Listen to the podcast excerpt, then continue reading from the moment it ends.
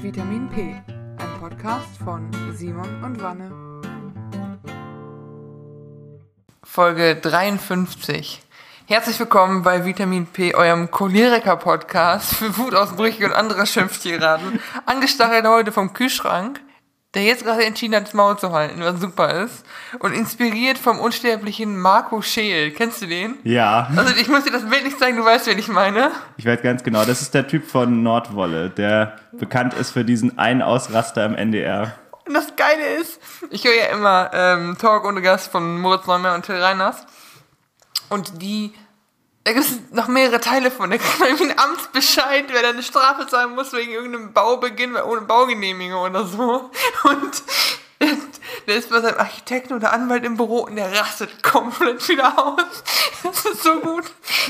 Wirklich so Norddeutsche mit Temperament kriegen mich immer. Das ist so gut, ey. Das ist so ein auf Rügen geborener Unternehmer, der so ein Wollding, so eine, Woll, so eine Wollfirma hat und dem immer Steine, Bürokratiesteine in den Weg gelegt werden. Wenn ich mit Abitur nicht in der Lage bin, mich durch die Stromschnellen der örtlichen Bürokratie zu bewegen, ihr müsst bitte, bitte, bitte sucht Marco Scheel, also Marco mit C und dann S-C-H-Doppel-E-L. Geilster Typ aller Zeiten. Ich habe so gelacht, ne? Aber ich, ich fühle einfach so hart mit ihm. Ich kann mir das so richtig vorstellen. Der ist da so Ja. Nirgendwo, der möchte einen Hof umbauen und dann sagen sie, ja, geht nicht. Und dann haben sie ihm einen Verwaltungslotsen, was allein so ein geiles Wort ist, ein Verwaltungslotse. Was, was, ist denn, was, was ist denn auch für eine Karriere, wenn du Verwaltungslotse bist? Ich stelle mir so vor, dass das bei Lotsen denke ich immer an Flughafen, nicht? Ja. Und so stelle ich mir den Verwaltungslotsen vor, nur statt so Fähnchen hat er so Post-its, mit denen er so hin und her wedelt. Aber es muss der beschissenste Job der Welt sein, weil du ja nicht nur dich mit der Bürokratie rumschlagen musst, von der du ja weißt, dass sie dumm ist. Du Ja. musst auch den, die Wut aushalten von den Leuten, die einfach nur arbeiten wollen. Ich glaube, da musst du abgestumpft sein. Anders kannst du das nicht. Also wenn du mit den Leuten mitfühlst, kannst du das nicht machen. Du musst so eine Person sein, die sich sagt, ja, aber das sind die Regeln. Und Ja, wir halten uns hier nur mal an die Regeln. Aber dann ist das super eine super Integrationsaufgabe, weil du hast ja, du hast ja oft bei Leuten auf dem Autismus-Spektrum, dass die so mit Social Cues nicht so klarkommen. 100 pro so eine Integrationsmaßnahme. Möchtest du gerade eine Bewegung mehr Autisten für die Bürokratie starten? Nee, wirklich, weil die, aber die sind dann, ich glaube, die können in beide Richtungen vermitteln. Ich glaube, das ist super. Aber hoffentlich ist das nicht zu ableistic gerade. Wenn das ungut ist, sag mir das und dann überlege ich mir noch was. Also, Ich glaube, das Kind ist in den Brunnen gefallen, du. sorry, wir können gerne nochmal darüber reden in einem anderen Podcast. Aber ich habe diesen, dieses Video von Marco Scheel, das eine, was wir auch schon gesehen haben, das mag ich sehr gerne. Und dann zu hören, es gibt mehr Content. Der tickt so aus. Ich meine auch, dass der NDR ihm so eine ganze Serie jetzt gewidmet Ja, hat, genau. weil es bringt einfach Klicks. Ja, aber alle, ist ja auch niemand, der sagt, nö, also so Beamten finde ich doch schon. Allein, dass meine. Steuererklärung sieben bis zwölf Wochen dauert. Was ist denn das für eine, für eine, für eine Range an, an Bearbeitungszeit? Aber das ist einfach das Finanzamt. Wenn sie was von dir wollen, geht's ganz schnell. Ja. Ansonsten, nope. Da muss ich mal Bastian Bielendorfer, so einen deutschen Comedian zitieren, der sagte, sein Anwalt hätte ihm gesagt, wenn du ihn umbringst, wir verstecken die Leiche, wir kriegen das hin, aber lass uns nicht mehr im Finanzamt anlegen, weil die kriegen dich und dann kann ich dir nicht mehr helfen, dann sind wir alle am Arsch. Ja, es gibt doch auch diesen Spruch, vor Gott und vor dem Finanzamt Sind alle Menschen gleich. da ist sicherlich was dran. Ne? Ja. Schockierend, aber dass das eventuell das einzige Amt ist, das so ein bisschen was hinbekommt, im Sinne von Geld einfordern bekommen sie hin. Ja. Ah, nee, aber auch so, wir haben es schon mal, kennst du dieses Video von diesen, von diesem Fahrradpolizisten, Polizei ist ja auch quasi, also sind ja auch Beamte, die so einen CL 500, der so zu laut ist, so ranziehen. Ja. Und, dann, und der Typ hat überhaupt, der Typ mit diesem Fahrradkopf ist überhaupt nicht ernst, weil die, ich meine, die sehen ja auch ein bisschen lächerlich aus, aber die haben alle ein sehr unterschiedliches Verständnis, wer gerade in der Machtposition ist. Dann können sie ihm aber nichts, weil er nicht zu schnell gefahren ist und der, der TÜV sagt, das ist zugelassen. Und dann gehen die von der Zu- Zulassungsstelle vom TÜV, rufen die nochmal bei irgendeiner anderen Stelle, bei irgendeiner anderen Behörde an, wo dann rauskommt, dass der noch offene Tickets hat, irgendwie so falsch geparkt, über Rot gefahren, nicht bezahlt und dann kassieren die seinen CL 500. Oh, boy, Das ist so wirklich so Beamten Herberts und Beamten Petras, die da wirklich sitzen und sich denken, komm, den legen wir jetzt mal richtig übers Knie. Aber gegen Fahrradcops habe ich auch so einen persönlichen Hass schon entwickelt, muss ich sagen. Warum?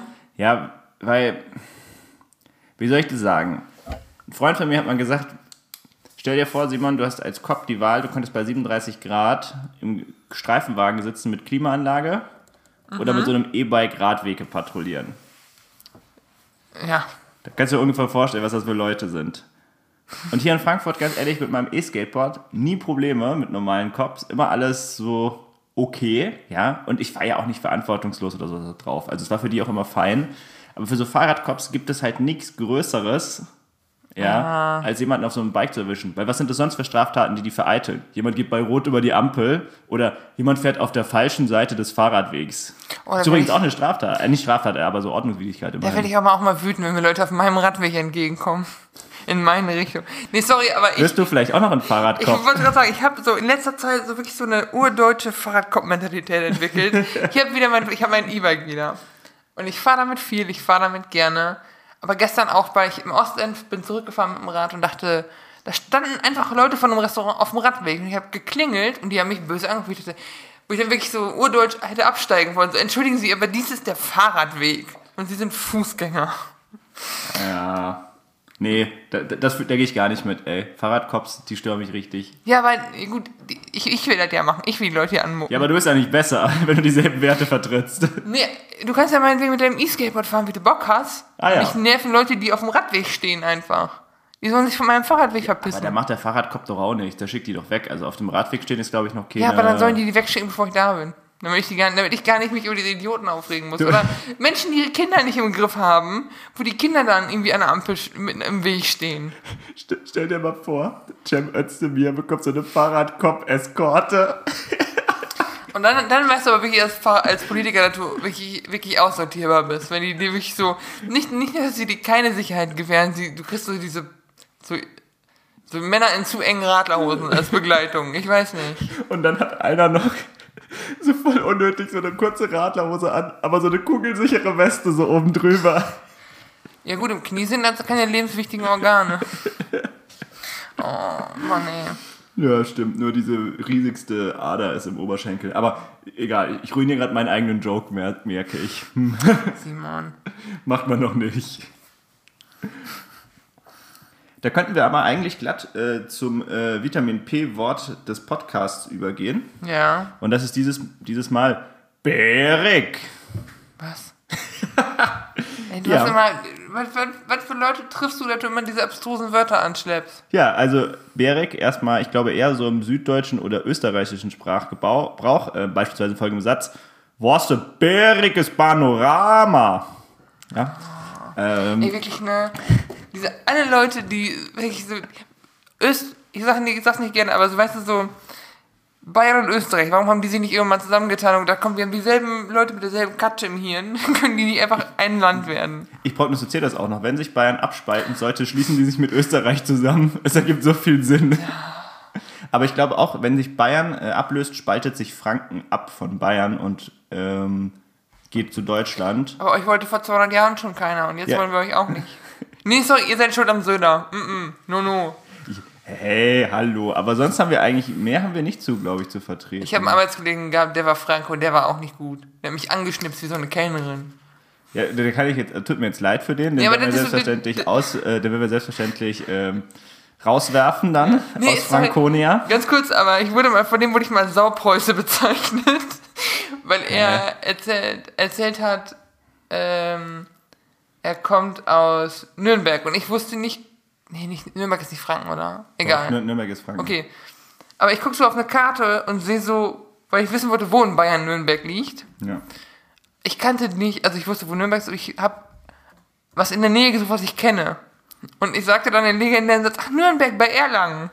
Und alle am Tisch waren, weil Nürnberg bei Erlangen ist, als würde du sagen, als würde du sagen, hey, Bad Homburg, äh, Quatsch, Frankfurt bei Bad Homburg.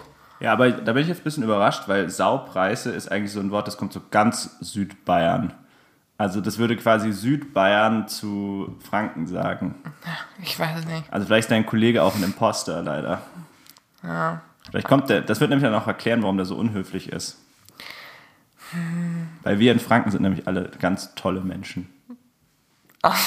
Und der Söder Markus auch nicht. Ist irgendwie eine Ausnahme oder was? Ja, der, der, Ist der Scheu André Scheuer nicht auch aus Franken? Nein, 100% nicht. Okay, schade. Das wüsste ich nämlich. Okay, aber du warst gerade beim Thema Berik. Ja, bärig. Und ich- ist einfach ein tolles Wort, Vanessa. Bärig. Wenn man so aufsteht und irgendwas ist richtig schön, kann man einfach das als bärig bezeichnen. Ist es nicht dann verwandt mit Bärenstark? Mit dieser. Also ich habe vorher mal äh, auf Wikipedia noch schnell geguckt, um jetzt schlau was, irgendwas dazu sagen zu können. Es gibt aber gar nicht so viele Einträge dazu. Aber die Kurzfassung ist, es ist wohl so in Bärengestalt, ja. Aber es kann auch so ein bisschen was wie herausragend heißen. Und ich finde aber, man kann das auch in vielen tollen Situationen so machen. Zum Beispiel, du läufst irgendwo hoch und die Aussicht ist super. Dann kannst du einfach sagen, Aussicht ist bärig. Die Spitzenverhältnisse sind bärig. Ja. Stimmt, ja. Ich war, ich war Skifahren meine letzte Ja. Woche, deswegen kommt auch der Podcast eine, eine Woche zu spät. Da haben sogar Zuhörer gefragt, ob der Simon denn aktuell im Skiurlaub ist. Oh, ja, ich war im Skiurlaub, aber ich war in der Schweiz tatsächlich dieses Mal. Ja. Äh, Grüezi miteinander. Aber die Schweizer. Ja, aber ich habe ja so ein gespaltenes Verhältnis zu der Schweiz, muss ich ja sagen. Ich finde ja, ich finde ja, die sind unheimlich nette Drecksäcke. Das ist einfach die Schweiz für mich. Ja, die sind. What? Ja, die sind unheimlich freundlich, aber die sind auch richtig hinterhältig so. So, so die Schweiz ist so ein bisschen so, wir sind neutral, aber bei uns kannst du auch äh, dein Geld für Panzerlieferungen bu- bunkern. Ja, ist halt äh, netter Opportunismus oder netter Ja. Turbokapitalismus. Ja, genau, die sind so ein bisschen äh, die FDP in, mit einem freundlicheren Gesicht vorne dran. Ja, ja. Ich weiß nicht, ob ich die freundlich finde. Ich weiß auch gar nicht, wer der Chef von der Schweiz ist. Also bei, bei Österreich denke ich immer an den, hier den Kinderkanzler, der ist aber auch schon zurückgetreten. Das stimmt, ja. Ich weiß gar nicht, wer das Oberhaupt in der Schweiz ist. Nee, weiß ich auch tatsächlich Ist der nicht. irgendeinem Öi oder. Aber ich finde auch, die Schweizer, sorry, die Schweizer bauen auch immer, du hast ein Tal und da sind Häuser und die Kirche ist aber auf so einem nahegelegenen Berg, wo ich denke, ich verstehe, dass ihr das näher an Gott bauen wollt, das Ding, aber die alten Leute kommen da ja nicht mehr hin. Also die sind auch so, die haben, bauen so an den unwegbarsten Orten einfach Dinge. Vanessa, aber da gehst du jetzt von deutschen alten Menschen aus, nicht von schweizerischen alten Menschen. Haben die keine Arthrose. Nee, ich bin mir ganz sicher, dass äh, Schweizer, die sind einfach mit dem Berggehen geboren. Das, das, das merken die gar nicht. Die können quasi ihr Körpergewicht so verlagern, dass jegliche Steigung zu einer Geraden wird, automatisch. So eine Schwachsinnsthese. Aber anders kann ich mir das nicht erklären. Weil die sind, die sind wirklich so, dass, dass ein Berg, es, es gibt zwei Möglichkeiten, es gibt drei Möglichkeiten. Haus schräg an Berg bauen, Tunnel durch den Berg durchbauen oder Weg um den Berg herum bauen. Ja. Ah, Was anderes machen die nicht. Das ist, Vielleicht ist meine Aversion da auch genauso begründet dann, also weil das Gegenbeispiel, ich als Münsterländer, bei uns ist ja nun wirklich gar nichts an Hügeln. Gut, wir haben den, wenn du nach Salzbergen fährst, so ein größerer Berg, aber ja. da würden Leute aus Süddeutschland eher drüber lachen. Wobei ich jetzt ja auch als, sag mal, Kind des Spessarts, da gibt es ja dann für Bützerländer Gebirge schon fast Verhältnis, muss immer sagen, auch ich bin richtig fasziniert, wenn ich so nach Süden, Süddeutschland fahre oder jetzt auch, wo wir waren. Ich meine, in, also wir waren in Saas-Fee, da sage ich auch gleich noch ein paar Sätze zu, wie es da so ist, aber ich meine, das ist so ein Ding, wenn man da auf einen Berg hochgeht, sieht man 14 Berge, die über 3000 oder über 4000 Meter hoch sind. Das ist der einzige, äh, einzige Ort in Europa, wo das geht. Und das ist halt ab, nochmal viel absurder, ne? so ein 4000 oder 3000 Meter hoher Berg. Ich finde es auch richtig hübsch, also ich war ja auch schon mal mit euch in Saas-Fee und ich war neben dem Skifahren noch einen Tag in der Therme und du kannst, du liegst das in der Therme in so einem Whirlpool drin und guckst so raus und da ist dann einfach, sind halt irgendwelche 1000 Meter hohen Berge oder so, es ist schon hart. Ja, das, ich, mich zieht es auch, glaube ich, jetzt wieder viel mehr in die Berge, als ich es jemals gedacht hätte. Oder so als Kind. Als Kind findet man Berge, glaube ich, noch teilweise doof, weil es geht bergauf und man muss irgendwie, wandern wird noch anstrengender. Aber jetzt muss ich gestehen, jetzt genieße ich das, mal wieder so weg zu sein. Und wenn sich da mal so entwickelt wie in der Schweiz, dass überall Glasfaser liegt, Ja, Du, ganz ehrlich, ich kann jetzt schon von überall aus arbeiten. Warum nicht dann von so einem Gebirge aus? Also ich, kann's mir das, ich kann mir das wirklich richtig vorstellen, so dieses Dings, wo ich sage, die Piste ist nicht weit weg, ich gehe vormittags Skifahren und dann arbeite ich von äh, 11 bis 20 Uhr oder sowas. Wäre für mich kein Problem. ja. Ich weiß immer nicht, wie praxisnah oder wie, wie realistisch sowas ist, wenn man dann wirklich in so einer Situation lebt, aber ich verstehe auch, dass, ein, dass es einen so in die Ferne zieht. Mich juckt auch in den Finger, mal wieder zu verreisen. Ähm, nach über zwei Jahren Corona will ich einfach auch mal wieder, ich freue mich, freu mich so auf unseren Italienurlaub zum Beispiel. Ja. Und da werden wir auch ja irgendwie über um die Alpen drum zu müssen. Das stimmt. Ah, ich weiß nicht, Skifahren. Ich bin einfach kein Mensch für Berge. Also so für eine Woche und so, aber ganz entspannt. Ich habe genug Stress im Alltag. Ich brauche nicht noch Stress. Also, weil ihr halt auch so, ich habe schon mal erzählt, aber Simon ist wirklich jemand, der vom Hochbett in die Skihose gleitet morgens um sieben und motiviert ist. Und ich denke mir so, Frühstück, einen Kaffee und dann reden wir. Nee, ich liebe Skifahren. Das kann ich echt sagen. Ich habe auch mir die Frage gestellt im Skiurlaub und die will ich dir jetzt einfach stellen, aber ich glaube, ich weiß die Antwort leider schon, weil du ein bisschen gemeint hast. Ich habe nämlich für mich festgestellt, ich glaube, ich würde lieber auf einen Sommerurlaub verzichten als auf Skifahren. Nee, ist bei mir anders.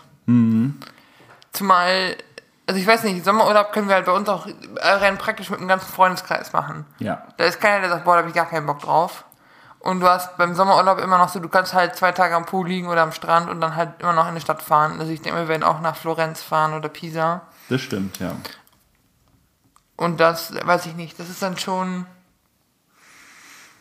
schon geiler, weiß ich nicht. Obwohl ich auch nicht so der, der Typ bin, ich war mal im August in Madrid und das ist der dümmste, was du machen kannst, weil, also ich weiß, wir kommen da an und eine Freundin von mir sagt zu mir, hey, du kannst doch Spanisch, frag mal da hinten, wo der Strand ist. Und ich so, Alter, wir sind einfach mitten in Spanien.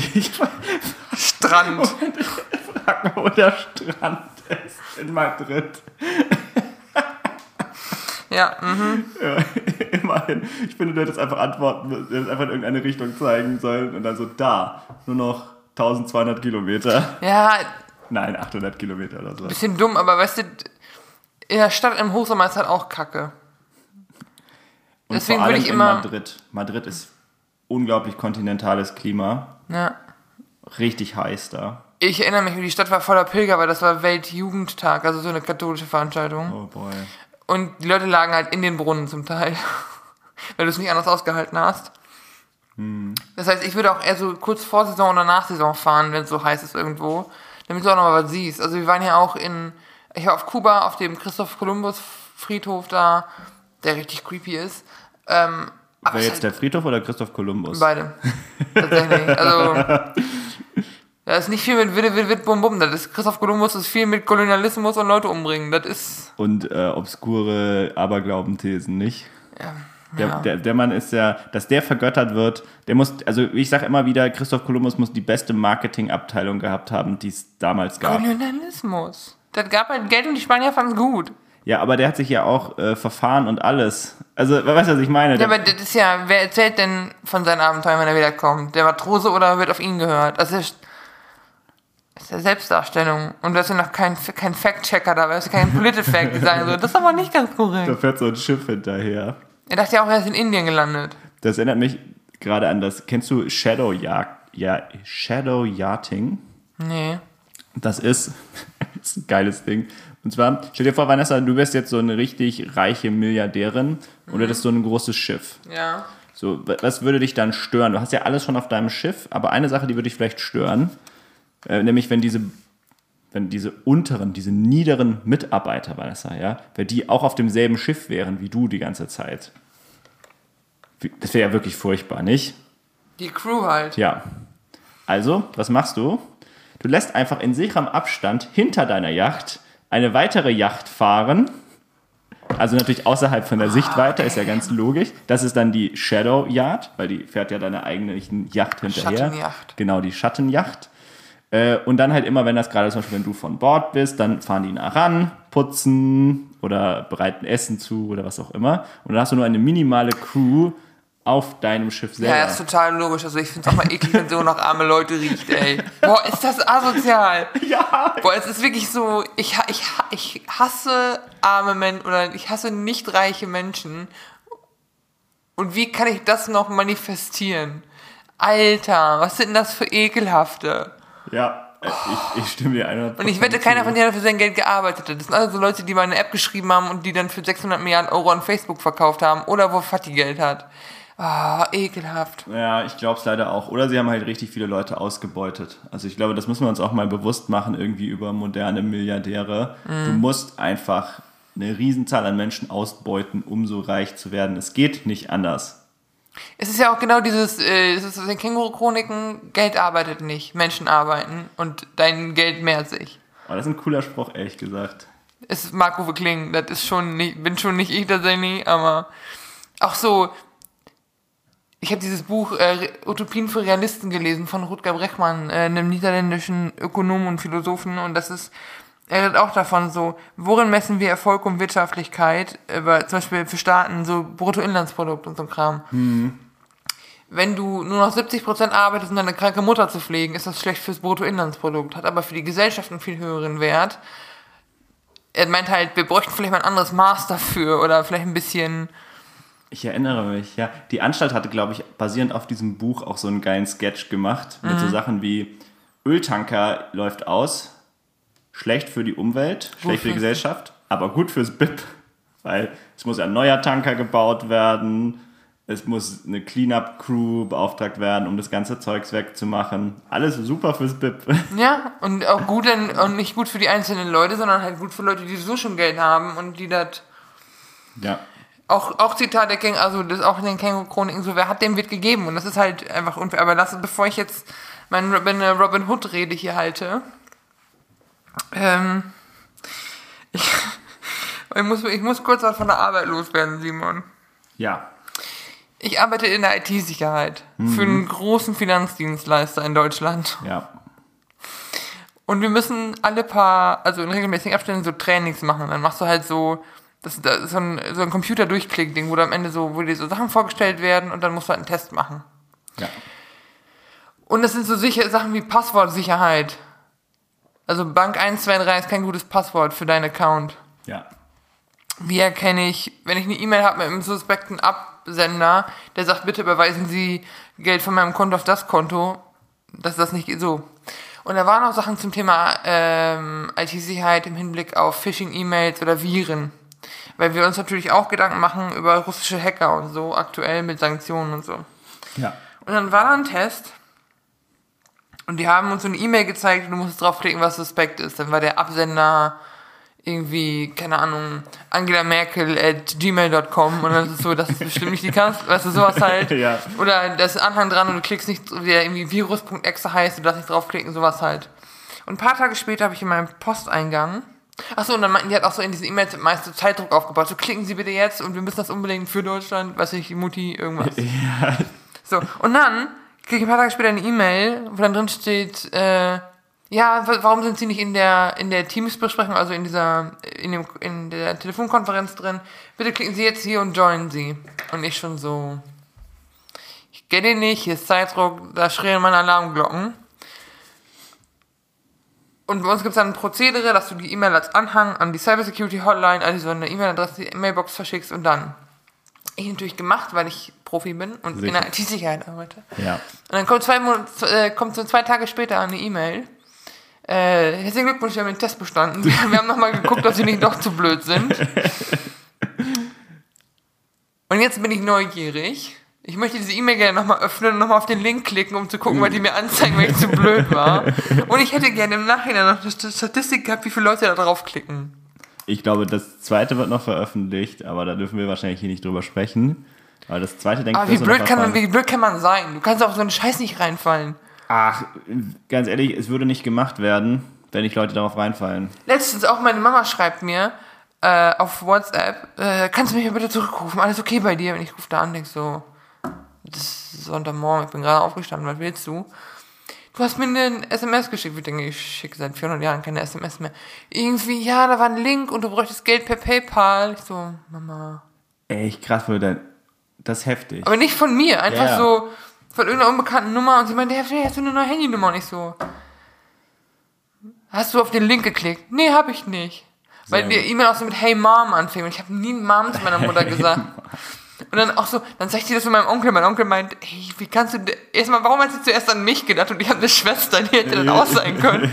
Und mein Onkel sagte, kannst richtig beleidigt sein, weil da waren so viele Rechtschreibfehler in diesem Ding drin. Das kann nicht von mir sein.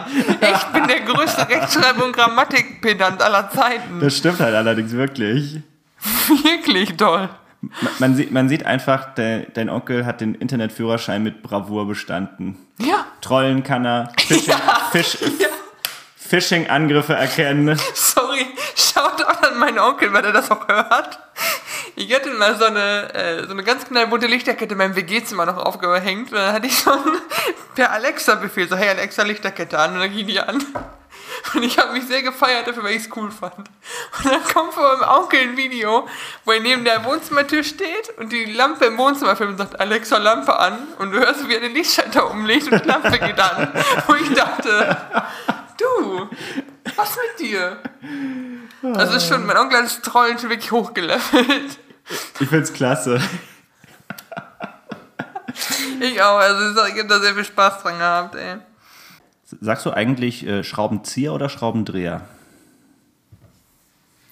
Ich sage Schraubenzieher, obwohl Schraubendreher korrekter ist. Ja, es ist mir neulich, ist mir genau dasselbe eingefallen. Ich sage auch immer Schraubenzieher, aber es macht gar keinen Sinn. Weil Ja. du kannst ja damit sowohl Schrauben rausziehen, als auch Ja, du, reindrehen. du drehst sie auch raus. Also du ziehst ja nicht dran. Das, Stimmt. das ist ja eine Zange. Äh, Petition, wir bannen jetzt ab sofort das Wort Schraubenzieher. Es ergibt Ja, einfach keinen Sinn. Aber ich muss da auch sagen, ich bin ja von Leuten vom Fach umgeben zu Hause. Bei uns haben ja alle eine Handwerksausbildung. Ja. Und die sagen auch alle Schraubenzieher. Ja, Leute, hört bitte auf damit. Das sind Schraubendreher.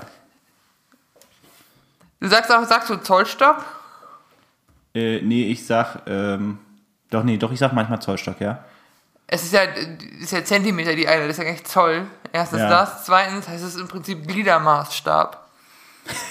Weil du ja das so ausfalten kannst. Okay, ja, dann, dann sage ich jetzt auch ab sofort wieder Maßstab. Weil man kann wahrscheinlich nicht das eine fordern, ohne nicht das andere auch zu machen.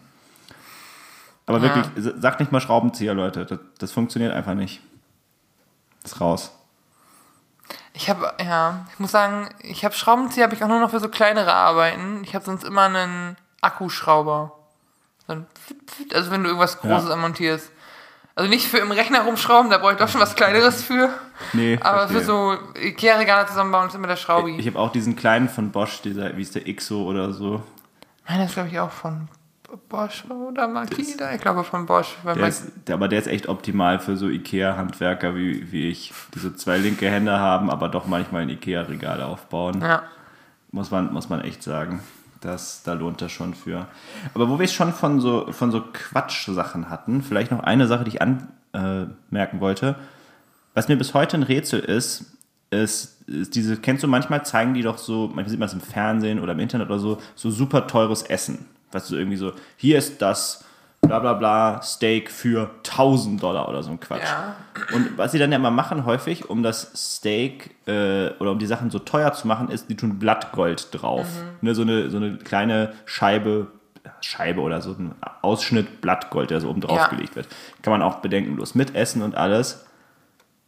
Aber das ist ja der größte Quark.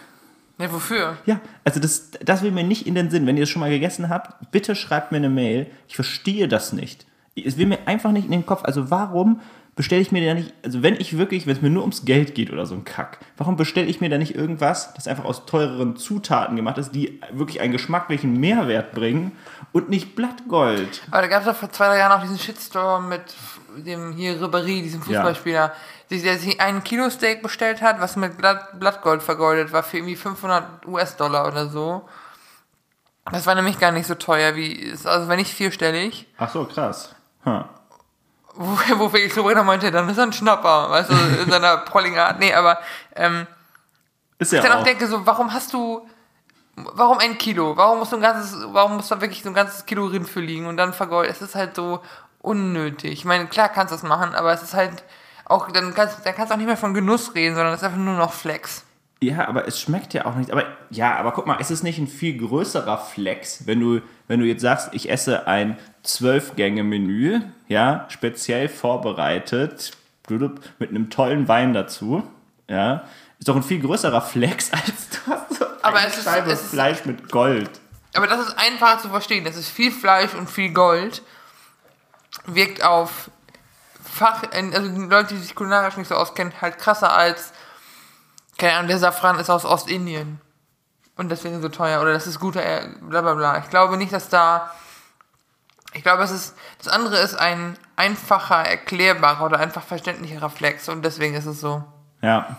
Nee, das, das kann ich verstehen tatsächlich. Dass man quasi, man kauft das schon gar nicht mehr und das ist dann so ein Generation Instagram-Ding vielleicht. Man kauft das gar nicht nur für den Geschmack, sondern man kauft es, wenn man weiß, wenn man das postet, verstehen das Leute direkt. Versus wenn ich jetzt zwölf kleine Bilder poste oder ich würde irgendwie ein Gericht posten aus einem Zwölf-Gänge-Menü, was ja meistens sehr klein ist, da würden Leute das nicht verstehen. Ja. Gotcha.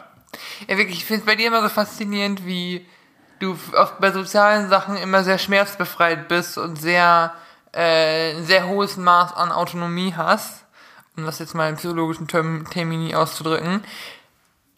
Weil ich das bei mir selber oft nicht find, habe, weil ich ja, ne, kann man nicht buchen für so, für so, du hast so fünf Leute mit einer, Angst, mit einer sozialen Angststörung in der Gruppe und hast so einen Simon dazwischen, der, der schon mal von seinem Leben jetzt selber denkst so, der macht sich echt gar keinen Kopf. Also äh, erstmal erstmal danke. Ähm, was ich da nur irgendwie auch den Zuhörern sagen kann, ist, vielleicht ist es bei mir anders, vielleicht fehlt da, wir haben ja schon mal darüber gesprochen, dass mir vielleicht einige Gehirnareale umgebaut wurden bei mir. Aber ich musste auch gestehen, was ich sehr früh mir abgewöhnt habe, war irgendein, ähm, sagen wir mal, Euphorieschub zu spüren, wenn jemand was liked. Ja. Ja, obwohl du bist ja auch stolz drauf, wenn wir viele Zuhörer haben.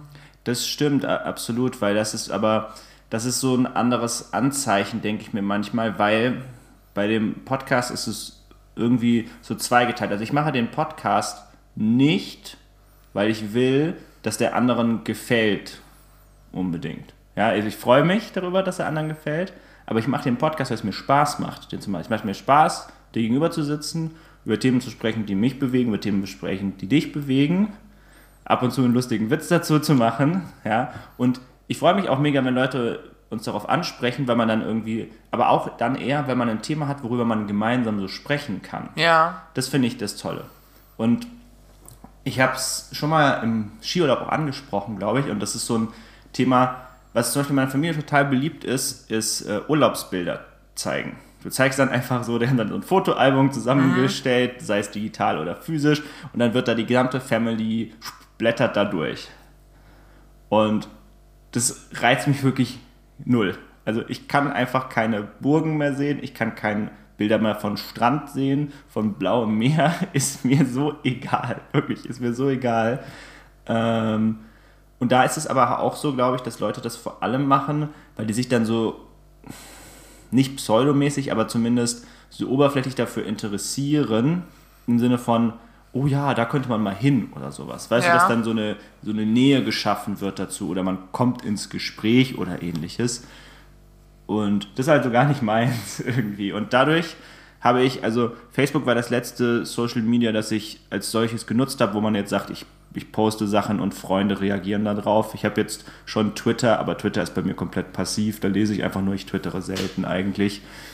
Ähm, wobei ich das vielleicht auch wieder häufiger mache. Manchmal ist Twitter so schön, so einfach mal so raus, rausschallern. Aber ähm, ja, so, so viel zu dem Thema. Und dadurch mache ich mir da nicht mehr so viele Gedanken. Und was jetzt so während der Corona-Zeit so langsam bei mir kommt, ist, ich mache es auch einfach jetzt im physischen Raum, mache ich mir nicht mehr so viele Gedanken. So weißt du, so Ja. dieses, dieses Ganze so, wie wirkt das jetzt, wenn ich das und das mache? Es gibt natürlich Rahmen und ich würde auch immer darauf hören, wenn jetzt jemand zu mir sagt, oh Simon, also jemand, den ich wertschätze, den ich jetzt auch schätze, ja, wenn der jetzt zu mir sagt, hu Simon, das ist aber ein bisschen riskant, ja, würde ich mir das zumindest mal durch den Kopf gehen lassen. Ja. Aber ich habe es vollständig abgelehnt, zu sagen, jetzt irgendwie noch so, früher auch irgendwie so Sachen so mit Jogginghose nicht aus der Tür. Wäre so das, wäre so das, das Low-Beispiel, was mir so einfallen würde. Ja, und heute, und dann auf der anderen Ebene ist es so, irgend so ein zu schickes Hemd oder zu buntes Hemd oder sowas. Ja. Das, da, da denke ich gar nicht mehr drüber nach. Da mache ich einfach mein Ding. Ja, aber das ist bei mir mittlerweile auch besser. Wenn ich irgendwas Bock habe, dann mache ich das so, so in vielen Sachen klamottentechnisch voll. Äh, ich habe jetzt auch, ich habe auch ein, zwei bunte Blusen, wo ich dann von Simon inspiriert bin, weil ich dachte so, guck mal, ich habe so eine Bluse, wo so Kirschen drauf sind und ich habe das auch so ein, das ist ein blaues Kirschhemd, richtig? Ja. Sowas halt, wo ich auch so denke, ja komm, dann, was ist das? Du bist, weißt du, wenn du an so Leuten vorbeiläufst in der Straße, das sind halt auch nur so NPCs in deinem Leben, die haben nichts mit dir zu tun. Das finde ich sowieso eine schöne Analogie. Ich habe das auch mal gelesen. Also für alle, die das nicht, die jetzt mit der Abkürzung nichts anfangen können, äh, NPC steht für Non-Playable Character. Und in dem Kontext des Textes bezieht es sich darauf eben, dass es in Videospielen gibt es häufig Charaktere, mit denen kann man interagieren, die werden aber nicht von anderen Spielern gesteuert. Genau, das ist einfach rein programmiert. Das ist ein Computer, der dahinter steht nur. Ja. Und ich stimme einfach auch dieser Theorie zu, dass Menschen im öffentlichen Raum sich viel mehr wie so vorprogrammierte Wesen ähm, einfach verhalten. Ja, die, so, die so sich Wege suchen, wo sie so durchgehen, wie so ein, wie so ein schlechter Pfadfinder-Algorithmus. Ja, was jetzt nicht heißt, dass man, zu den, dass man die nicht menschlich behandeln sollte. Oder so, dass, keine Ahnung, die Kassierern äh, im Rewe ist ja immer noch, da bin ich halt immer noch freundlich. Ja. Aber so, ich, ich glaube, für mich hat es geholfen, dann nicht mehr, mehr so ein, so ein, so was auf diese Meinung von den Leuten zu geben oder so. Sie speichern halt auch nichts zu dir ab. Genau, du gehst raus und das ist direkt vergessen. Und es ist direkt vergessen. So eine Kassiererin sieht, und das hilft mir dann auch, das mal zu vor Augen zu führen. Ich meine, das mal gelesen zu haben, wie viele Leute bedient werden von einer Kassiererin mhm. oder Kassierern am Tag. Und es sind mehrere hundert. Ich habe auch mal an der Kasse gesessen. Meinst du, ich weiß noch irgendwas davon? Keine Chance. Never. Auch, beim Kellnern. Das ist halt so dieses typische, der Kellner bringt Essen und sagt guten Appetit und du sagst danke ebenso und denkst so, Sport. aber, das aber das hat er schon hundertmal gehört. Genau, ja. Genauso wie die Kassiererin schon hundertmal gesehen hat, dass jemandem die Heidelbeeren oder Himbeeren runtergefallen sind und oder, du eine neue Packung holen musstest. Ja, oder diese, boah, so, so, das sind so Väterwitze, weißt du, wenn so ein Item nicht scannt an der Kasse, wenn das dieses Piep-Geräusch nicht macht, dann so, dann ist es wo umsonst. uh, sie sind so lustig. Wo ist der deutsche Comedy-Preis? Ja, echt, ey. Der oh. Preis kommt. nee, aber äh, genau, das ist halt auch immer egal, weil du es so, so, so oft gesehen hast und es so abgestumpft ist. Aber ja. Aber wo wir gerade von Leuten reden, über, über deren Meinung wir, äh, die, deren Meinung uns wichtig ist. Ich habe meine, wollte dich mal nach deiner Meinung fragen. Ja ich mache ja, ich bin ja beim Bootcamp, ne? Ich habe erzählt auch vom Bootcamp und so und gestern war wieder Training und es war toll. Liebe Grüße an meinen Trainer, David. Wir sollten sagen, es geht um ein Fitnesscamp. Vanessa tritt nicht dem Militär bei. Oh nee, das ist doch nichts für mich. Nee, nee. Linksgrün-versiffte Lesben machen sich so gut in der Bundeswehr. Ich weiß nicht, ob das eine geile Idee ist. Aber, ähm, ich habe so einen Nike Air Schuhe zum Trainieren. Die habe ich mal fürs Fitti gehabt, so dies, das. Ich habe das Gefühl, und ich habe mit dem Trainer darüber geredet, die sind einfach ein bisschen schwer und ein bisschen klobig und so unbeweglich von der Art her. Dass sich die Sohle nicht so biegen lässt. Genau, weil das halt so richtig dicke, so eine Nike Air Sohle ist. Nike ja. Air Monarch 4 ist es, glaube ich, um genau zu sein. Ah ja. So. Für die Sneakerheads hier. ähm, und ich habe mich erinnert, dass du Barfußschuhe hattest mal. Ja. Und wollte mal nach den Erfahrungen fragen. Ich habe natürlich, um das vorne wegzunehmen, auch schon mal mit meinem Trainer gesprochen, weil der halt nebenbei in der Physiopraxis arbeitet und so ein bisschen Erfahrung damit hat. Der auch selber mal Barfußschuhe getragen hat fürs Training. Und was waren so deine Einstiegsüberlegungen damals, als du das gemacht hast? Und trägst du die heute noch? Mhm. Ähm, ja, wow, eine ganze Menge Fragen. Ähm, ich fange mal damit an. Also angefangen hat das, ich habe die irgendwo gesehen und ähm, ich fand cool, dass die äh, Made in Germany auch waren. Das mhm. fand ich interessant und ich fand auch das Laufgefühl da drin sehr gut. Wobei ich da lustige Geschichte erzählen muss, in Barfußschuhen fühlt man sich wirklich wie barfuß. Und da ich das erste Mal durch den Frankfurter Hauptbahnhof gelaufen bin, habe ich mich richtig geekelt. Ja, Weil es fühlt sich so an, als läuft man barfuß da durch. Und oh, man, du kennst ja den Boden. Und jeder, der jetzt nicht den Frankfurter Bahnhof kennt, nimmt einfach euren Bahnhof bei euch zu Hause im Ort. Da wollt ihr ja auch nicht nee, sorry, sorry, sorry, sorry. B-Ebene im Hauptbahnhof ist Corona das geringste Problem. Da ist von Flugtripper bis Hepatitis alles. Ich sag's euch. Da ist nicht gut da unten. Ähm, und das hat mich dann da, damals dazu bewegt und ich war auch echt ganz happy mit denen. Ähm, es gibt halt ein paar Sachen, an die man so ein bisschen denken muss. Also das eine ist, wenn man steht, also lange stehen ist nicht ganz so angenehm, fand ich, und man hat immer so eine komischere Körperhaltung, weil die Sohle ist ja komplett flach. Das heißt, dementsprechend stehst du halt auch da. Das sieht immer so ein bisschen unelegant aus. Muss man einfach mal, das, das mal so als Ding, ich würde sie nicht unbedingt immer im Büro anziehen, würde ich damals so ein bisschen sagen. Ja. Ähm, das, das nächste ist, ähm, weshalb ich, ich habe noch welche, ähm, aber weshalb ich die so selten nutze mittlerweile ist, die gehen mir zu schnell kaputt und die Firma Leguano hat einfach kein richtiges System, um das zu reparieren. Okay. Und das ist, finde ich, nicht okay von denen auch, weil das Ding ist, was halt passiert ist folgendes, die Sohle ist verhältnismäßig dünn. Ja, und die nutzt sich einfach ab mit der Zeit. Das ist auch vollkommen okay aber es gibt seitens der Firma keine Möglichkeit, die neu zu besohlen. Die Schuhe. Mm, ja. Das heißt, du läufst dann immer halt mit entsprechend, äh, müsstest, müsstest immer wieder neue kaufen, würde ich damit sagen. Und die sind wirklich auch teuer. Die kosten über 100 Euro. Und trägt man da drin Socken? Kann man sich aussuchen. Okay. Ähm, ich habe mit der Zeit, hatte ich, ich hatte mehrere Möglichkeiten. Ich hatte zwischendurch hatte ich mehrere Paar davon. Äh, da habe ich immer häufig ohne Socken getragen, weil du die Schuhe selber auch in die Waschmaschine tun kannst. Das ist kein Problem. Die tust du in so ein Wäschenetz einfach, dann wirfst du die rein und alles ist gut. Ähm, aber dann, als ich nur noch ein Paar hatte, weil das andere abgenutzt war und sie es ja nicht reparieren wollen oder neu besohlen wollen, äh, dann habe ich häufig Socken getragen, weil, wenn du sie barfuß drin trägst, muss man daran denken, es mieft halt wirklich in den Schuhen Ja. extrem. Ja. Das passiert also nach zweimal Tragen oder so, gerade im Sommer, du schwitzt ja auch richtig in den Füßen. Ähm, das ist so ein Ding, weshalb ich es vielleicht wieder tragen würde. Ja, also ich fand, die sind schon sehr angenehm, sind halt sehr leicht, sind auch sehr luftig, so. Es war einfach ein angenehmes Tragegefühl. Zum Thema beim Training würde ich dir stark davon abraten, von denen. Weil das Problem ist, beim Training ist es so, natürlich sind die schön und angenehm und du wirst auch lernen, dass du mit denen bedachter läufst. Aber im Training bist du ja in so einer Situation, du bist erschöpft, du achtest nicht mal so richtig drauf. Ja, du landest vielleicht mal unsauber. Gerade wenn du mit Gewichten arbeitest, könnte es nochmal, also es ist nochmal so ein Ja, wenn bisschen... was auf den Fuß fällt, so eine Kettlebell mit 16 Kilo ist schon scheiße.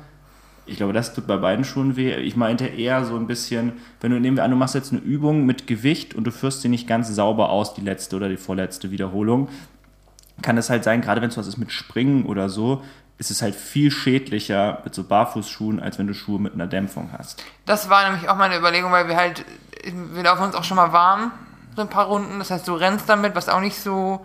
Das ist komplett fein.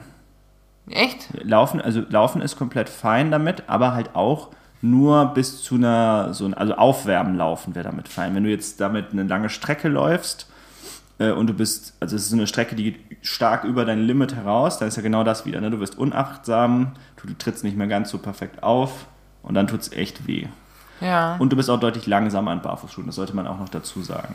ja. Und das nächste ist halt, wir haben auch, also weiß ich nicht, das mit der Dämpfung war so das Hauptding, wo ich mir Gedanken darüber gemacht habe, weil du ja auch ähm, Impact hast, wenn du springst oder wenn du irgendwie. Ja. Also das ist auch äh, das ist ein bisschen das Fazit von meinem Trainer gewesen. So, hey, such dir lieber was mit einer dünneren Polsterung, anstatt direkt auf Barfußschuhe zu gehen, weil das ein ziemlich harter Wechsel ist, A. Ja. Und weil das ja auch Impact auf dein Fußbett hat oder auf deine Fußform. Er meinte, er hätte wirklich einen Unterschied in Schuhgröße gemerkt, nachdem er vier Jahre fast nur Barfußschuhe getragen hat. Das kann gut sein. Und so, aber ähm, dann muss ich mir einfach welche mit dünnerer Sohle suchen, weil es gibt ja extra so, ich sage jetzt das böse, böse C-Wort mal, so Crossfit-Schuhe ja, mit dünnerer Sohle. das sollte auf jeden Fall, Ja. sollte auf jeden Fall gut funktionieren. Weil ich muss sagen, ich habe momentan so ein bisschen über den Winter das Laufen so ein bisschen vernachlässigt und ich will jetzt gerne wieder ein bisschen mehr anfangen und so. Aber mir macht Bootcamp gerade einfach viel mehr Spaß, weil ich da auch zwischendurch mit Leuten reden kann und weil das ja auch mal abwechslungsreich ist. Ich komme da hin und ich muss mir keine Gedanken machen über Pace oder Strecke, sondern David hat sich was überlegt und ich mache das einfach und ich sehe Freunde von uns. Bock krieg ich, kann ich mega empfehlen, wenn jemand da Bock drauf hat. Der Probetraining ist einmal umsonst. Und dann, cool. Danke für das Feedback, Simon. Das bestärkt mich so ein bisschen in, in dem, was ich mir auch schon so überlegt hatte. Aber ich weiß, dass du ja auch mal so viel, viel Arbeit und viel Recherche in solche Investitionen steckst. Und dann dachte ich, ich frag mal. Und das ist eine super Überleitung zum Thema, was ich noch machen wollte. Oh. Ich hatte vor ein paar Wochen ja meinen Rasierhobel vorgestellt Ja. und die Beweggründe dahinter. Und jetzt sind wir ein paar Monate in. Äh, und ich kann euch nur sagen, Leute, also alle, vor allem jetzt mal für Männer, ich habe mich damit fast ausschließlich nur im Gesicht rasiert bisher. Ähm, es ist ein Erlebnis. Also Leute, kommt da, kommt da gerne mal vorbei, äh, könnt es mal testen bei mir. Es erfordert ein bisschen Übung. Die ersten zwei, drei Rasuren sind schwieriger damit, weil du auch einfach echt vorsichtiger bist und du hast noch vielleicht noch nicht so die ganz die Präzision und alles. Aber danach, ach, es ist so wunder, es ist so herrlich. Ich habe so wirklich so fast schon so ein Bedürfnis, jetzt Sachen zu rasieren. Okay, Simon. Ich gucke immer schon so, oh, jetzt habe ich wieder ein Dreitagesbad. Jetzt, jetzt muss aber wirklich rasiert werden. Und dann, aber es ist, es ist so schön, weil ich nehme dann so diese, ich habe quasi so eine Schale, da ist die Rasierseife drin, dann habe ich so einen Pinsel, wie man das so kennt aus so Filmen, dann schäume ich die Seife auf, pinsel mir das ein komplett ins Gesicht. Und dann ist es einfach halt, es ist eine Klinge, es macht so ein angenehmes Geräusch, es klingt so ein bisschen wie, vielleicht wenn schon mal jemand von euch beim Friseur rasiert wurde, der hat ja auch so ein einklingiges Messer. So klingt das so, so, so ein Schaben ist es mehr, aber so ein ganz angenehmes Geräusch. Das Ergebnis ist brillant, ja, kann man nicht sagen, du kannst so präzise damit schneiden, weil du hast halt nur eine Klinge, das heißt, so also eine Kontur geht super cool zu schneiden damit auch, wenn man sich ein bisschen daran gewöhnt hat. Ähm, und es ist auch einfach, es ist wunderschön glatt, ich habe kein, keinerlei Hautirritation oder irgend sowas. Ähm, ja, und dadurch, dass du ja auch jetzt mit dem Prinzip wechsel, ich wechsle ja auch jeden Monat die Klinge, habe ich bei Gillette so, ja, so halbwegs jeden Monat gemacht. Äh, aber klar, wenn ich halt nur eine Klinge irgendwie so 9 oder 19 Cent kostet, ist ja auch viel einfacher mal zu wechseln. Das heißt, du hast auch aus meiner Sicht immer schärfere Klingen eigentlich, was nochmal angenehmer ist, auch am Ende des Tages. Und ah, ist, einfach, ist einfach toll. Also muss, kann ich echt nur allen mal empfehlen. Das ist, äh, überlegt euch das mal, schaut euch das mal an. Die Rechnung hat ja schon mal gesagt, je nachdem, was für einen man nimmt, mit einem gescheiten Rasierhobel so fünf, fünf Jahre, mit einem richtig, also mit einem Deluxe Nonplusultra-Ding irgendwie zehn Jahre, bis sich das rechnet ich bin noch guter Dinge. Also auch das Teil, das ich habe, das ist komplett massiv. Ich wüsste nicht, was da in zehn Jahren kaputt geht. Und der einzige Verbrauchsgegenstand sind Rasierklingen. Und das ist ja genau, wo, der, wo die Preisersparnis ja. herkommt am Ende des Tages. Ja, einfach, einfach tolles Ding. Macht super viel Spaß. Freue ich mich. Perfekt. Wo wir gerade von Dingen reden, die super viel Spaß machen. Freitag ist das neue Alligator-Album gedroppt. Und ich habe Meinungen. Sagt ah, ja. ein Alligator was? Ja, alle, alle Hörer, oder jetzt müsst ihr googeln. Also ich, finde, halt, ich äh, finde, wir könnten auch generell im Podcast so. Wir, wir nahmen, nehmen jetzt einfach Namen und ihr müsst nebenbei googeln. Ja. Außer bei Politikern, da muss man dann auch den Titel sagen. Also Alligator, wie der Alligator, wie das Tier geschrieben, nur nicht mit OR am Ende, sondern OAH. Ja. Er ist ein norddeutscher Musiker, Hip-Hop, Rap, alles mögliche. Kennt jeder, kennt jeder das neue Album. So, ich fand die Single schon gut und das neue Album, ich, da gibt es ein paar Songs, die ich kacke finde, ein, so ein, zwei, mhm. aber der Rest geht richtig gut. Also so Songs wie Nicht adoptiert ist super, ähm, wo er so ein bisschen, ich glaube nämlich, der, der hält sein Privatleben sehr raus, aber ich glaube, er wird Vater oder ist Vater geworden. Das ist so ein bisschen das darüber nachzudenken. Äh, Stay in Touch, der ist auch so, so gute Songs dabei, die richtig catchy sind die auch äh, einen so ein bisschen zum Nachdenken. Ich finde, das neue Album kann ich so, so, so doll empfehlen, weil es richtig Spaß macht. Und ich finde, ähm, ist halt so, ist halt nicht so, Verzeihung, äh, aber nicht halt so fick deine Mutter Rap, sondern ist halt Hip-Hop mit guten Texten, die, und ich, ich mag so diese Wortspiele, die er hat, da ist er sehr fit. Sehr kreativ. Hast du einen Lieblingssong vom Album? Ist es Stay in Touch oder nicht adoptiert? Ich überlege. Es ist nicht adoptiert. Also, ohne jetzt selber Kinder zu haben, aber es ist sehr cute gemacht und die, die Art, also die, die Hook, der, der Refrain ist sehr eingängig und es ist sehr gut. Ja, kann ich empfehlen. Wundervoll. Wo ich gerade von Wortakrobatik rede, Simon, einen habe ich noch. Ja. Weißt du, was der Unterschied ist zwischen Worten und Wörtern? Nein. Ha. Guck mal. Jetzt kommen wir zu Germanistik mit Wanne. Wie wir immer so neue Segmente mit dem Podcast erfinden, die dann nie, nie wieder, wieder Genau das. Ähm, Worte sind Wörter mit Sinnzusammenhang. Mhm. Also, Wörter, ich habe jetzt meine Liste von Wörtern Baum, Tisch, Haus, Apfel, Maus. Ja. Die haben also in sich keinen Zusammenhang. Wenn ich aber jemandem einen Rat gebe oder ich jemandem was Nettes sage, sind das ja auch aneinandergereihte Wörter, die aber einen sinnbildenden Zusammenhang haben. Ja. Also sind das dann nette Worte. Mhm. Wenn ich noch einmal höre, das sind sehr nette Wörter. Nein. Nein, Alter, das sind nette Worte. Okay, weil die einen Sinnzusammenhang haben. Genau. Ein Satz sind immer, ein Satz besteht aus Wörtern, aber es sind Worte. Ah. Worte der Aufmunterung. Ich. Sowas halt. Ich werde es mir merken. Äh und hoffe, dass ich es bald brauche.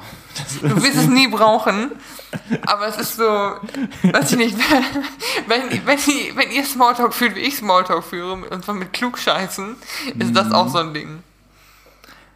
Das bringt mich noch zu so einem ganz anderen Thema. Ja. Ich hatte neulich so ein Erlebnis, ich saß am Arbeiten mhm. und es klopft an der Tür, also bei mir an der Wohnungstür. Ja. Und da klopft eigentlich niemand, weil man klingelt unten, ich lasse Leute rein und so. Mach ich die Tür auf, stehen da so zwei Heinis vom SOS Kinderdorf und fragen nach Spenden. Wir sind in dieses Haus gekommen. Irgendjemand hat die wohl reingelassen. Oder bei uns ist ja meistens die Tür unten kaputt, also Ja. vielleicht. Äh, bei uns ist nicht die Tür kaputt, brecht bitte, brecht, brecht, So, alle Frankfurter Einbrecher. brecht, brecht bitte nicht bei uns ein. Die Tür funktioniert super. ähm, nee, aber tatsächlich, also, vielleicht sind die dadurch reingekommen oder jemand hat die reingelassen, aber war mir richtig unangenehm. Richtig unangenehm. Ich habe die auch direkt weggeschickt. Aber ist das nicht, also wenn, wenn so Telefon, so Cold Calling illegal ist, muss das doch auch illegal sein. Ich empfand das auch als Belästigung, muss ich ganz ehrlich sagen. Und die, die sind ja dann auch so, die sind ja mittlerweile, kriegen die das ja alle eingetrichtert in ihren Schulungen, was die sagen sollen, äh, je nachdem, was du antwortest. Und ich habe so gesagt, kein, In- kein Interesse. Nee, ich habe gesagt, oder ich habe so gesagt, ich möchte nicht spenden. Also, ja, das ist ja keine Spende, das ist keine, eine Partnerschaft. Da habe ich so, ich habe gesagt, ich habe kein Interesse, ihr geht jetzt. Tschüss. Tschüss. Alter. Und ähm, ich muss auch sagen, ich finde auch, dass diese äh, Verdi-Leute, das Belästigung, was die machen. Verdi? Ja, Verdi hat bei mir ähm, direkt vorne, äh, also im Markt haben die so einen Stand, äh, oder auch an der Konstabler Wache haben die auch so einen Stand, wo sie für neue Mitglieder werben. Und die wimmeln dich richtig an und die halten dir auch so die Hand vor den Brustkorb Okay, das finde ich assi. und, und alles. Also das, ähm, ich weiß nicht, wer da, wer die, wer da gerade die Planung macht für dieses, für dieses Plakat, aber also da könnte es auch irgendwann mal zu äh, Handgefechten kommen, wenn ich einen schlechten Tag habe, weil niemand hält mir so meine Hand vor die Brust und labert mich dumm von der Seite an, nachdem ich einmal Nein gesagt habe. Ja, ich, ey, das, also ich Ja. weiß nicht, die Stände aufzubauen und da Leute anzulabern, das machen die vom ASB ja auch. Ich bin vor vier, fünf Jahren ja auch von denen in der Vorweihnachtszeit ganz übel vom Galeria Kaufhof von der Hauptwache weggekeschert worden und hab da, weißt du, ich lasse mich da noch anlabern, Ja. weil ich anscheinend so ein Gesicht habe, wo man so denkt, komm, die labern mir jetzt mal an. Aber wenn die sich Leuten in den Weg stellen oder so die Fuß in die Tür oder sonst was, das sind richtige Scientology-Methoden. Lass die Scheiße einfach. Was ist das? Nee, ich finde, ich finde auch. Und also, falls jetzt auch jemand von Verdi das hört, ihr habt euer Ziel damit komplett äh, verfehlt. Vorher fand ich Verdi mäßig, aber notwendig. Jetzt empfinde ich Verdi einfach nur als schrecklich. Ich finde Verdi immer noch no notwendig und wichtig, aber es ist halt, das sind Methoden, die nicht gut sind. Ja, aber ich möchte nicht, ich möchte nicht einfach nicht äh, auch solche Leute unterstützen. Ja, Ja. Oder ich möchte auch nicht, dass solche Leute sich für die Rechte von Arbeitern einsetzen, ehrlich gesagt. ja aber sind die, sind die wirklich von Verdi oder sind die diese Laberleute da eingekauft? Das kann ich nicht sagen. Aber die, die aber kaufen ja auch ein, Erge. Ergebnis ist dasselbe. Ja. Ja. ich bin richtig äh, genervt von Verdi. Ähm, Nee, ich verstehe das voll, ich bin da auch nicht. Ich meine, sie, die targeten auch speziell junge Leute. Ja, klar. Ne, Gut, das- aber die Zahlen sind bei denen auch im Rücklauf, sehe ich bei uns im Betrieb ja auch. Ja, äh, aber ich frage mich, ich frage mich ja total, warum. Vielleicht sind die Marketingmethoden nicht so toll, wie ihr euch das überlegt habt. Ich glaube einfach, dass die bei uns in der Branche oder zumindest bei uns im Betrieb einfach nicht so benötigt sind, weil die, weil wir eine sehr gute Arbeitnehmervertretung haben durch einen sehr guten Betriebsrat. Ja. Ich dachte erst so einen Moment, dass die dieselbe Schule gemacht haben wie dieser Typ, der sich dieses Restaurant Dix ausgedacht hat in Las Vegas. Das ist mittlerweile eine Riesenkette, aber das ist ein Restaurantkonzept und da können wahrscheinlich auch nur wieder die Amerikaner drauf kommen, bei dem wirst du als Kunde quasi beleidigt von der Bedienung. Boah, es gibt für alles einen Fetisch, ehrlich gesagt. Manche Leute stehen einfach drauf. Deswegen ja auch der Name Dix, ja. Aber Also Dix ist so das äh, umgangssprachliche Äquivalent zu Arschlöcher oder so unhöfliche Leute. und halt noch ein Vorname. Das ist ja Der der. Kurzform von Richard. ja. Und Dick ist halt auch das Englisch, das amerikanische Wort für Pimmel. Also Richtig. wirklich auch so umgangssprachlich. Richtig. Ich muss das jetzt mal so unschön sagen. Ja, aber ich dachte, vielleicht ähm, kommt das daher. Vielleicht haben die irgendwie dieselbe Schule gemacht, so in dem Sinne. Aber dann frage ich mich doch ganz ehrlich, wer will denn von seiner Vertretung beleidigt werden? Nee, irgendwie steht da nicht drauf. Und ich finde, ich meine, das sind, also ich kenne auch ein paar Leute, die, die Verdi sind und waren. Und es, manche davon sind auch so streitbare Leute, also wo du denkst, ja, jetzt ist doch mal mal gut oder jetzt sieht das doch mal nicht so extrem. Aber ich verstehe voll, dass in anderen Betrieben, wo die Situation eine schwierigere ist, die auch gebraucht werden. Das heißt, ich bin generell pro Gewerkschaft, aber wenn die dann so, so Klingeldrückerkolonnenmethoden haben, geht das einfach nicht. Ja. Und ist eklig. Ja, absolut. Das allerletzte. Ja, zum Abschied. Äh, ich hätte noch einen äh, Serientipp, Schrägstrich äh, Filmtipp. Ähm, und zwar gibt es äh, eine, ich weiß nicht, ob man dann dazu Serie sagt, aber es ist zumindest ein episodisch aufgebautes äh, Werk, bei dem, ähm, es nennt sich The Barbershop. Ist, glaube ich, so eine Kombination von LeBron James, dem, dem äh, Basketballspieler und dann noch einer Produktionsfirma eben hinten dran, bei dem die in einem Barbershop sitzen, also ein bisschen wie so eine, eher wie so eine Gesprächsrunde. Es soll halt diesem New Yorker Flair, glaube ich, so ein bisschen nachempfunden sein, wo sie ja gerade für afroamerikanische Menschen der Barbershop so der Punkt ist, wo man sich trifft und austauscht, während man halt die Haare gemacht bekommt. Ja. Und so ist es da auch, also die werden, kriegen schon die Haare und den Bart und so rasiert, während die da sitzen und, und da führen halt so Gespräche. Und das aber cool ist, da sind viele Künstler, die du sonst nicht so in der häufig in der, äh, in der Öffentlichkeit immer siehst, die auch nicht in diesen amerikanischen Talkshows unbedingt zu Gast sind. Also sowohl Sportler als auch Musiker als auch Aktivisten, die dann im Prinzip alle in so einer Kombi am Tisch sitzen, die ungewöhnlich ist. Ja. Ja, ähnlich wie man das vielleicht bei Roche und Böhmermann hatte. Ja, wo irgendwie ja, Gerd Postel und Kollege an einem Tisch saßen. Okay, ja, sorry, aber da, da ist ja wirklich zwei Leute mit pathologischen Schäden, die ja, also, so ein bisschen Größenwahn haben die beide, aber ich weiß, was du meinst. Es ist nicht so dieselbe intellektuelle Klientel, also gesellschaftliche Klientel. Ja.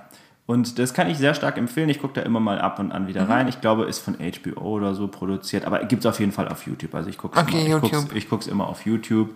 Ähm, und das ist echt cool, weil du, weil die natürlich dadurch, dass die keinen Interviewer haben, ein ganz anderes Format haben, wo die so drüber sprechen, ja, und wo dann auch natürlich zum Beispiel so Leute wie Snoop Dogg sagen, was die eigentlich für eine Motivation haben für das, was die tun. Und für alle, die es mal interessant, oder für die ist es vielleicht auch interessant, wir bleiben mal bei Beispiel Snoop Dogg, weil über den haben wir ja letzte Folge schon mal gesprochen, der ist wahnsinnig ehrgeizig als Person. Und das traust du ihm gar nicht zu, weil du denkst, er ist so ein Typ, der den ganzen Tag kifft, ja, und irgendwie so sein Leben chillt. Und es wird auch, der ist ein entspannter Typ, aber für den ist das, für den war das absolut zum Beispiel ein Pain, als sein Album nicht Nummer eins war. Ja.